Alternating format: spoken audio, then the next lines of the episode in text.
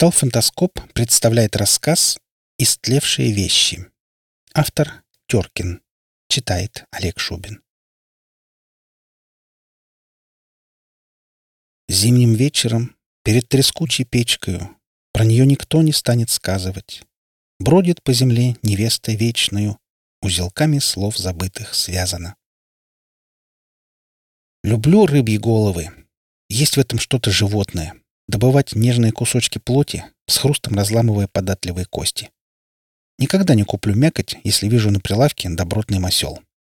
Что может быть вкуснее, чем соленый костный мозг, намазанный на кусок ржаного хлеба? Чтобы получить полное удовольствие, вареную кость нужно дробить рукоятью охотничьего ножа, и никак иначе. Сегодня же я эстетствую колбасой и безобидным кухонным ножичком. На это имеется три весомых причины. Во-первых, лень.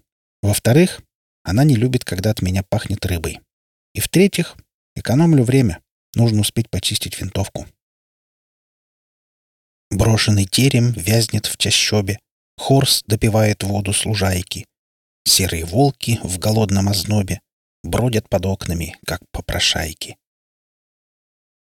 В былые времена моим нерадивым подчиненным приходилось долго отжиматься, целуя лежащее перед носом нечищенное оружие, а потом еще раз тридцать читать молитву «Храни меня, мой автомат», держа его перед собой на вытянутых руках. А теперь вот и сам, после вчерашнего выстрела, поставил нечищенную винтовку в сейф. Ничего, она меня еще за это накажет. Тихо до звона, птица не крикнет, Зелень колышется, но не шумит. Ставни кривые от горя не скрипнут. Все замирает. Пусть Марьюшка спит. Вечером мы идем охотиться на дятлов. Она знает место и знает о моем отношении к этим птицам. Именно из-за дятлов я не стал настоящим охотником. Пройдя обучающие стадии стрельбы по бутылкам и резиновым чучелам, я застрял на первой живой мишени для начинающих. Дятла легко найти по стуку, и заметить по красному хохолку. Но по болотной дичи я так ни разу и не выстрелил. Лень. Жалко убитое время. Она не любит болото. Иней дыхание рисует на окнах ржавые цепи в холодной пещере. Душно и зябко. Матерью соткан саван из шерсти могучего зверя. Вчера она сказала, что дятел — очень странная птица. Оказывается, его длинный язык обернут вокруг мозга. В моей голове сразу поселилась картинка вылизанного изнутри птичьего черепа. Надо будет вскрыть голову первого убитого дятла, посмотреть, как там все устроено на самом деле, и, наконец-то, избавить свое воображение от этой мерзости. Это и есть причина нашей охоты. Она сказала, что должно помочь, и вылезала мой череп снаружи, Месяц серебряный Марью разбудит Светом холодным, довоем гонцов, Что на болотах, за лесом, на людях Не отыскали заветных следов. В первый летний отпуск она была рыжей. В окошке самогонного тумана ясно виднеется рыжее крыльцо бани, оранжевый рассвет, играющий завитками огненных волос на лобке и вяжущий вкус неспелой хурмы под ним. Я долго искал ее и подобрался так близко, что услышал тот, накрепко засевший в голове предрассветный запах желания, но она исчезла так же бесследно, как и в то яркое утро. Через год мы снова встретились. Я узнал ее только по запаху. Теперь она носила длинные, золотисто-пшеничные волосы и ленту отечественных презервативов на плече. И снова, лишь несколько часов до пшеничного рассвета. Пальцы привычно ищут иголку, ушко по кругу, укол острия, в драке кружатся придворные волки. Сталью запястья сдавила змея. Дробить мертвую птичью голову намного легче, чем живые человеческие пальцы. Но тогда казалось, что другого выбора нет. А теперь я знаю, что выбор есть всегда. Она всегда находит для меня убедительное оправдание, даже для самых идиотских поступков. Вот и сейчас, аккуратно раскладывая на пеньке мозговой язык и поглядывая на мои испачканные кровью руки, она тихо сказала ты обязательно должен был это увидеть. Держит иголка Марьину косу в тридцать сажений и сорок пудов. С милым так просто, простоволосой, а без него тянет змей под покров. Как же ей тяжко. Тяжело знать, как будет, и чувствовать, что было. Я не чувствую жизнь до нее, а она знает, что я скажу завтра за ужином. Зачем ей? Слишком предсказуем. Пытаюсь залезать свои раны изнутри, но язык снова и снова мажет небо в черный цвет. Она знает, что меня не надо спасать. Знает, что нужно просто не мешать мне себя казнить, иначе я начну мучить других. Поэтому каждый раз поднимается вместе со мной на эшафот и занимает свободную плаху. Между ударами бича она тихо шепчет, от чего я умру и каким будет мой надгробный камень. Все довольно банально. Жаль. Все время хотелось, чтобы взрыв, а пепел развеяли на берегу у круглого омута. Но она меня никогда не обманет, даже ради моего блага. Он не вернулся, солнце не греет. Сто сороков понапрасну ждала. С каждой минутой коса тяжелеет, гнется под мертвенным весом игла. Однажды я уже пытался обмануть себя, купив 200 рулонов главного блага цивилизации в промышленной упаковке, которая могла поместиться лишь посередине комнаты. Тогда мне казалось, что я умру раньше, чем иссякнет это изобилие. По вечерам я, как фараон, созерцал свою бумажную пирамиду и подсчитывал, сколько мне осталось в метрах и ходках. Но я до сих пор жив, а воздвигнутый мной памятник задумчивому одиночеству давно растворился в анналах истории. Сватались светлые, кольца дарили, Велес премудрый, дождь бог удалой, Медом поили, да Марью учили, Как не остаться вечной вдовой. Моя, моя и точка. Выжгу вокруг нее землю, лишу всего, чтобы только я и она. Возиться с актерами второго плана слишком скучно.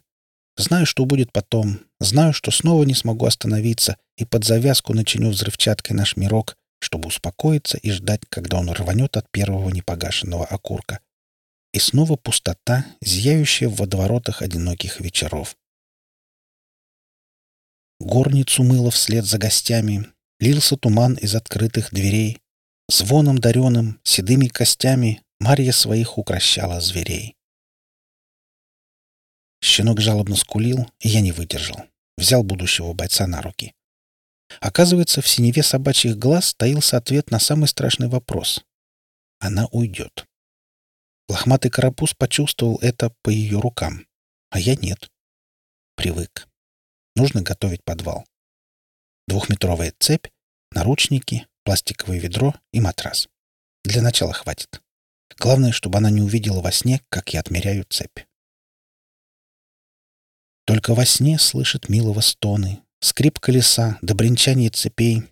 Знала бы где, побежала бы из дома, но непроглядно толще ночей. В подвале работает прялка, убаюкивая меня своим стрекотом. Колесо вертит перед глазами картины из прошлого, отсекает спицами извилистые отрезки пути. Короткая пауза, и мерный треск перерастает в бешеное завывание. Значит, она принялась за мою смерть настойчиво смыкает в кольцо дороги, по которым я так и не проехал. Сам напросился. Притащил ей прялку, хотя прекрасно знал, что она собирается сделать с оставшимся куском волчьей шерсти. Но так будет правильнее. Пусть все случится, как и было написано. Даже сейчас она вплетет в нить все мои украшения для смерти, чтобы напоследок увидеть улыбку, которая ей так нравилась. Придется немного помочь. Где-то в горах скрыто страшное место. Там женихами он брошен во тьму. Мчится молва враненую вестью, что не увидеть света ему. Сделать бомбу в домашних условиях не так сложно. Я выбрал самый быстрый способ, подробно расписанный в одном из трофейных блокнотов. Пока я искал инструкцию, понял, что мне на самом деле пора. Груда призванных служить памятью о пережитом вещей почти полностью истлела. Под моими пальцами рассыпались в прах первые курсантские погоны, фотографии друзей, школьные грамоты и наивные записки от девочек. Зачем мне все это? Только ради улыбки или слез, которых никто не увидит? Глупо оставлять после себя то, что не смогло дожить даже до твоей смерти. В бабкину чару взор обратила. Страшный ответ. Болью вылечить боль. Хочешь вернуть для любимого силу? Цепи разъест только слезная соль. Потолок подвала был усеян капельками влаги.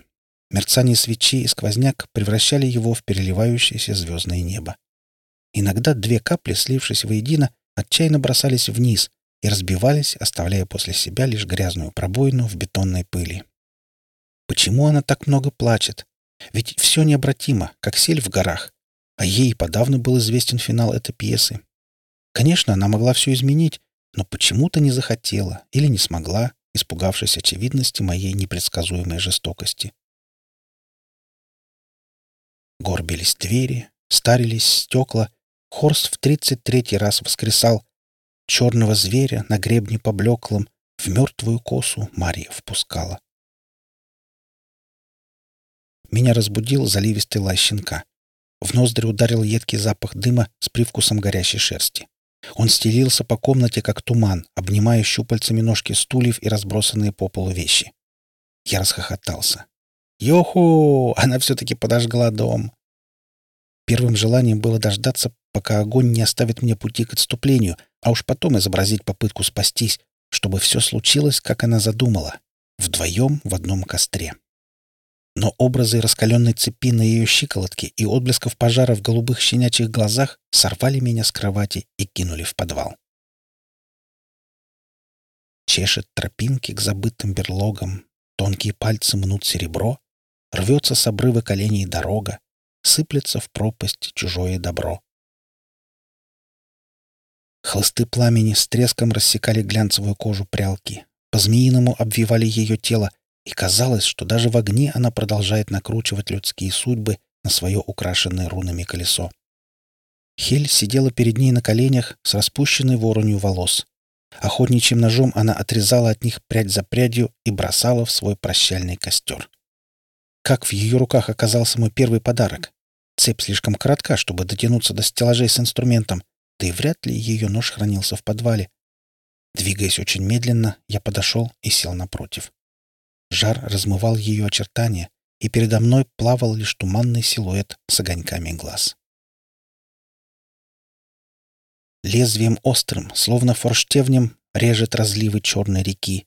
Вниз уползают полозом древним локоны, свившись с холодной руки. Я не могу задрать голову, да и незачем. Даже не заглядывая ей в глаза, я знал, что тепло костра высушило слезы на потолке, и по нему начало расползаться черное пятно копоти. «Я закончила, и теперь могу быть свободна», — сказала Хель, поднимаясь с пола. Цепь звякнула, и наручники на щиколотке разомкнулись сами собой.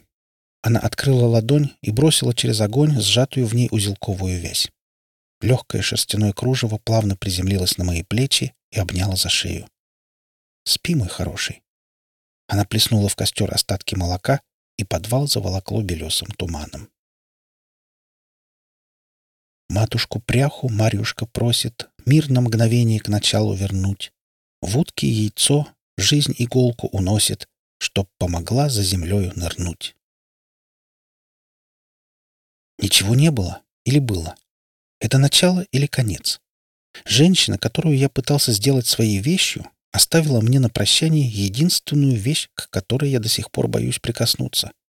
Все тленно, кроме слов, которые мы носим у себя в груди, кроме отпечатков губ, горящих на теле всю оставшуюся жизнь. А будет ли она жизнь? Даже голубоглазый сбежал. Огонь она погасила, и мне нечем было поджечь запал очередной корявой бомбы. Как она сказала? «Спи?» Волки завоют, ворон заграет, Марья скитается в мире людей, мертвой косою слезу собирает. Вечно живи, мой любимый Кощей. Речка Иня — очень тихое место.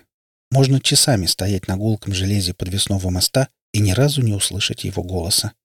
Даже вода течет так плавно, что не сразу понимаешь, на каком то берегу, пока не зацепишься взглядом за уносимый течением листок или ветку.